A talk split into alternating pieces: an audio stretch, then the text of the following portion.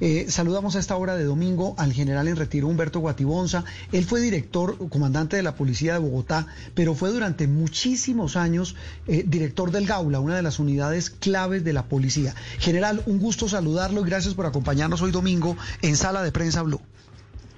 Eh, el gusto es mío, Juan Roberto. Un saludo muy especial para usted, para su mega trabajo y para todos sus oyentes.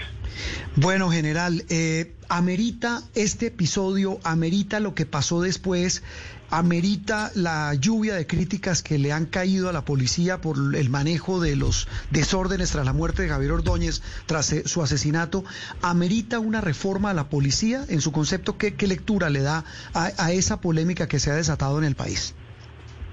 Pues yo creo que todas eh, las, crisis traen, generan unas soluciones y, y creo que pues la policía en ese momento está en el ojo del huracán y es la oportunidad, pues no para reformarla, pero sí para mm, mejorar muchas cosas que evidentemente están fallando. Creo que, que no es eh, no es la primera vez que pasaba eh, algo así, ya nos hemos enterado por los medios que habían quejas reiterativas contra esas personas del CAI. Eh, ha habido muchas quejas también de parte de la ciudadanía. Entonces creo que es la oportunidad para mejorar muchas cosas que están fallando. General, ¿qué está fallando? En su concepto, usted, repito, duró casi 40 años en la policía con una hoja de vida impecable, eh, manejó, le tocó manejar ese toro tan bravo que es la policía en Bogotá, eh, garantizar la seguridad de casi 9 millones de personas. ¿Qué está pasando dentro de la policía? Yo creo que básicamente eh, hay un tema de, estímulos para los policías, para la base. Es decir, eh, siempre nos preocupamos de los comandantes y, el comandante y el comandante, pero no nos preocupamos de la base. Entonces ahí hay un, un, divorcio bien fuerte entre unos y otros y se nota en los eh, retiros. Hoy día casi todas las personas que están en la policía tienen 21, 25 años de servicio y ya se quieren retirar.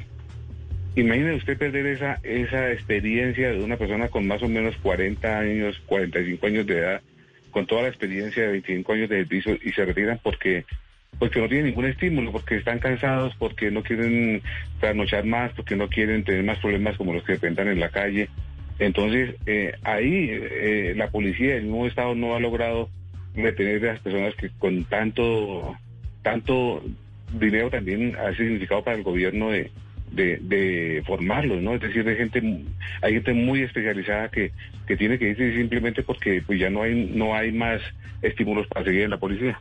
Como muchos eh, de los uniformados, eh, incluso en el Congreso de la República veíamos al general el director de la DIJÍN, que fue director de la DIJÍN, haciendo una reflexión muy valiosa sobre los estímulos, sobre la gente valerosa que hace parte de la policía, pero que no hay posibilidades de seguir creciendo, que no hay estímulos, incentivos para hacer una policía mucho más fuerte. Veíamos incluso, eh, lo reportábamos en Noticias Caracol, cómo, por ejemplo, los eh, bachilleres, los auxiliares, ganan solamente cerca de 200 mil pesos mensuales.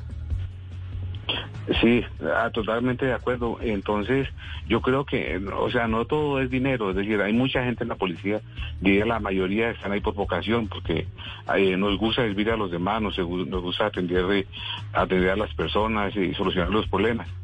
Pero también eh, no es menos cierto que, que muchos se retiran porque pues porque tienen 25 años de servicio y además pues sus hijos ya están grandes, quieren entrar a la universidad y realmente lo que reciben no les alcanza para la universidad, entonces tienen que retirarse y buscar otro trabajo. Entonces usted hoy día ve que la gran cantidad de personas retiradas de la policía normalmente están trabajando de, escolta y algunos pocos pues los más especializados en, lo que han especializado, pero la gran mayoría retira para buscar otra forma de complementar con su pensión y darle mejor educación a sus hijos o tener un mejor nivel de, de vida.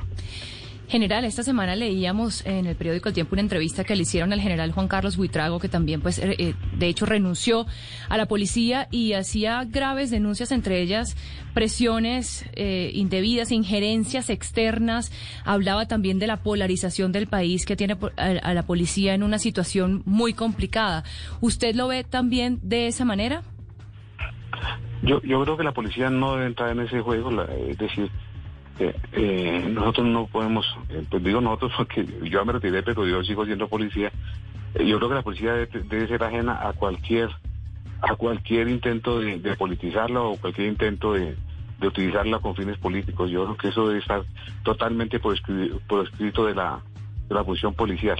Eh, yo estuve en servicio activo, sí, eh, por lo menos yo, eh, en, mi, mi conciencia está que yo jamás dejé, jamás permití que, que alguien interviniera en, los temas de, de internos de la policía. Mm. General, eh, eh, siguiendo con, estas reflexiones, yo me quiero devolver un poco a algo. Usted habla, por supuesto, de que no hay estímulos. Hablamos con el general retirado Humberto Guatibosa, general. Eh, pero eso es una cosa, el tema de los estímulos, nos dicen que los horarios son bárbaros, que, ganan muy poco, que el nivel de ascensos en el llamado nivel ejecutivo son una vergüenza, gente que lleva 25 años y se gana el mismo sueldo y tiene el mismo rango, y que hay una diferencia enorme entre, enorme entre oficiales y suboficiales. Pero eso es una cosa general. Y otra, los actos de brutalidad como el que terminó con la muerte, el asesinato de este señor Javier Ordóñez. Eh, ¿Qué pudo haber pasado ahí? Yo no quiero que usted nos interprete porque usted no estuvo, pero, pero es decir, eso es un tema de brutalidad. Una cosa no excusa a la otra. Totalmente de acuerdo y esas personas deben ser castigadas y deben responderle ante la sociedad colombiana y obviamente que la justicia debe ser eso, eh, una justicia eh, para ellos ya están capturados, entonces ya lo que sigue es que la justicia colombiana actúe. Eh, el, tema de, los policías y su comportamiento específicamente en este caso, pues obviamente que es censurable, todos lo vimos, es indefendible. Em, creo que, creo que, hace falta eh, más formación eh, y ser más estrictos en la incorporación de las personas que entran a la policía. Deberían ser los mejores ciudadanos de Colombia, deberían ser los policías de Colombia. Desafortunadamente eh, no siempre sucede así, pero sí sería ideal que los, los mejores ciudadanos de Colombia fueran los policías de, del nuevo país. Pero obviamente que hay que trabajar muchísimo en revisar los procedimientos, porque es que lo que hay que entender es que cuando un policía sale a la calle, eh, le dan una, no, le dan una misión específica, sale a la, calle a prestar un servicio de vigilancia si durante ese servicio le dan un caso, pues él tiene que ir a atenderlo, tiene todo el conocimiento para ir a atenderlo. Y hay un protocolo para ir a atender ese, caso. Entonces, por ejemplo, ese protocolo para atender una riña, pues no se cumplió. No se cumplió en su totalidad. Es decir, eh, las, las, eh, las tasers son para simplemente evitar golpear a la persona, para evitar dispararle y, para poderla dominar y luego eh, seguir el procedimiento. Entonces creo que sí hay que revisar los procedimientos que están haciendo en la calle de parte de los policías. General, uno de los análisis que se ha escuchado mucho esta semana es que la policía no hizo, digamos, el tránsito de ser una policía militar que estaba, eh, estaba hecha, formada para, para hacer frente a una guerra y que realmente no existe una que esté, pues, formada para, para estos temas de las protestas y que no y que no termine en situaciones tan tan desagradables como las que ocurrieron también en noviembre. Eh, le pregunto, ¿usted cree que también se debe ajustar un poco el cuerpo a esta nueva realidad del país? Mm, yo comenzaría por decirle que la semana pasada hubo cuatro policías muertos en Colombia. Dos fueron asesinados en Bolívar y otro, uno en Cali y otro en en Cundinamarca. Entonces, eso, eso, solamente cuatro policías muertos en la última semana, no hablemos del año ni de los últimos años. Entonces, la policía colombiana es una policía que cumple una misión bien diferente en todas partes de Colombia. Yo tuve la oportunidad de ser comandante del Putumayo, en, unas épocas bastante fuertes de, ataques guerrilleros y demás. En, en esas zonas de Colombia, los policías son totalmente diferentes a los policías de Bogotá porque en edades, lejanías tienen que defender su vida y defender la vida de los demás. Entonces, eh, el, la policía sí debe especializarse un poco más en temas de ciudad y en temas de campo, porque es que la realidad sigue siendo siendo muy parecida, es decir, siguen matando policías, siguen atacando policías, siguen eh, colocando bombas en contra de los policías y, y realmente todo es esperábamos que, las cosas, si se firmó un, pacto de paz, las cosas fueran a cambiar, pero pues se han cambiado algo, pero para los policías sigue siendo muy peligroso el hecho de portar un uniforme. Entonces, sí debería la policía preocuparse por tener que, que alguna vez lo ha intentado tener una policía especializada para las ciudades y otra policía especializada para los campos. A propósito de eso, general, eh, hay otro tema que ha, salido a flote y es ese divorcio enorme, espantoso, entre la policía y la alcaldesa de Bogotá. la alcaldesa, el segundo cargo más importante del país, que tiene a su cargo como jefa de policía eh, eh, coordinar la seguridad para los nueve millones casi que vivimos de personas en la capital del país. Esas grietas, ese distanciamiento ha, generado incluso ruido porque ella dice, mire, ahí la línea de mando se rompió, eh, este, este señor Gustavo Petro habló de un golpe de Estado, la policía dice, no señor, la alcaldesa estuvo con nosotros, de hecho ella en el Consejo de Bogotá dijo esta semana, sí, ahí estuvimos en el puesto de mando, pero ese divorcio, ¿qué, qué síntomas eh, eh, o síntomas de qué mal nos está dejando en evidencia, general? totalmente de acuerdo. Yo creo que las alcaldías en general de todo el país tienen que ir de la mano de la policía. Es decir, eh, la, la, la, misión de ambos es la misma, es generar eh, todo lo que sea conducente para que el, la convivencia sea pacífica entre los ciudadanos. Eso es, el objetivo es el mismo. Ahora, el tema es que uno no se puede meter en el, camino del otro. Es decir, no podemos decir que un alcalde vaya a decirle a, al policía eh, en, qué momento utiliza o no utiliza su arma, porque eso, eso, es una decisión que toma el policía de acuerdo a las circunstancias.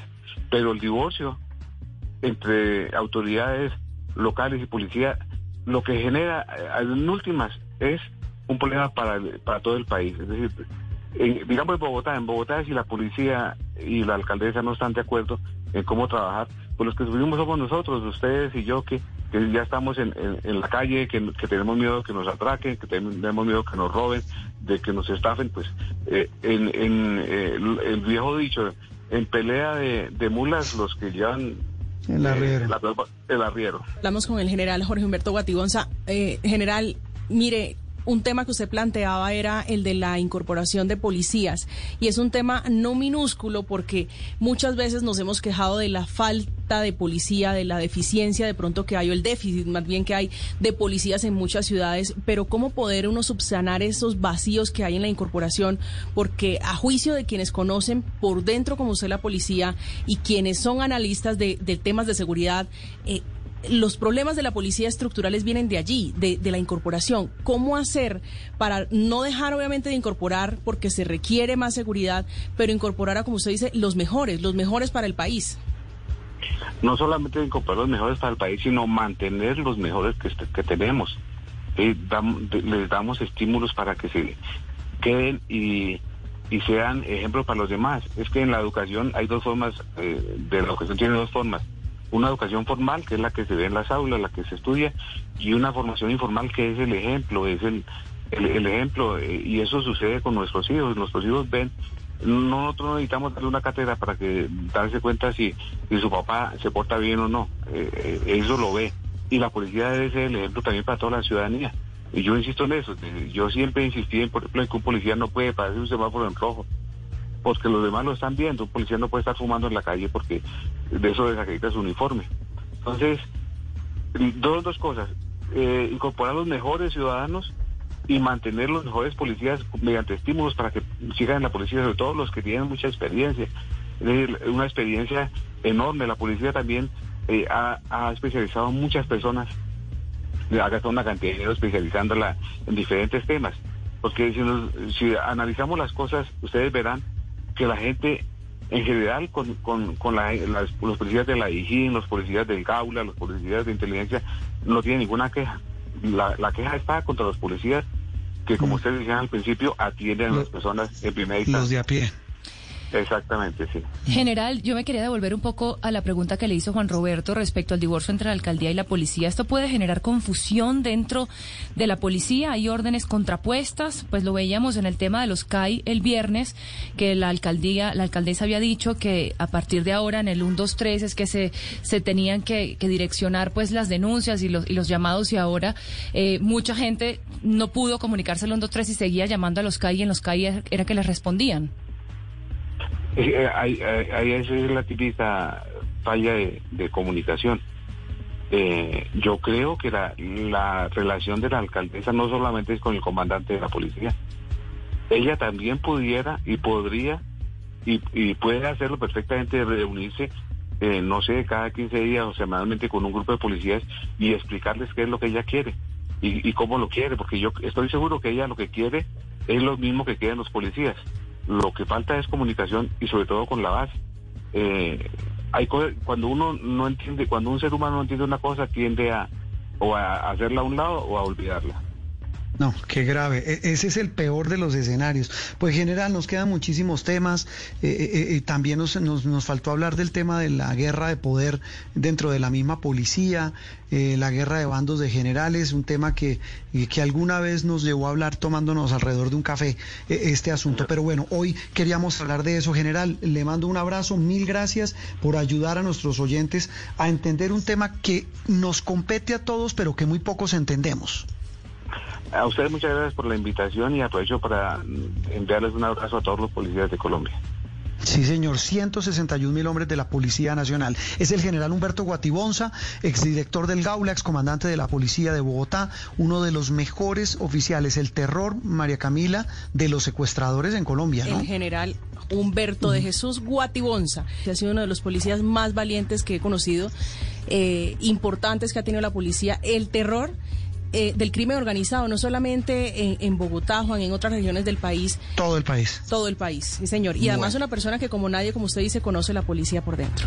Y conoce pues la lucha contra todo tipo de criminalidad. Una pausa y en instante regresamos aquí en sala de prensa para hablar del acuerdo de paz, de lo que el país espera de las FARC y de lo que viene con las confesiones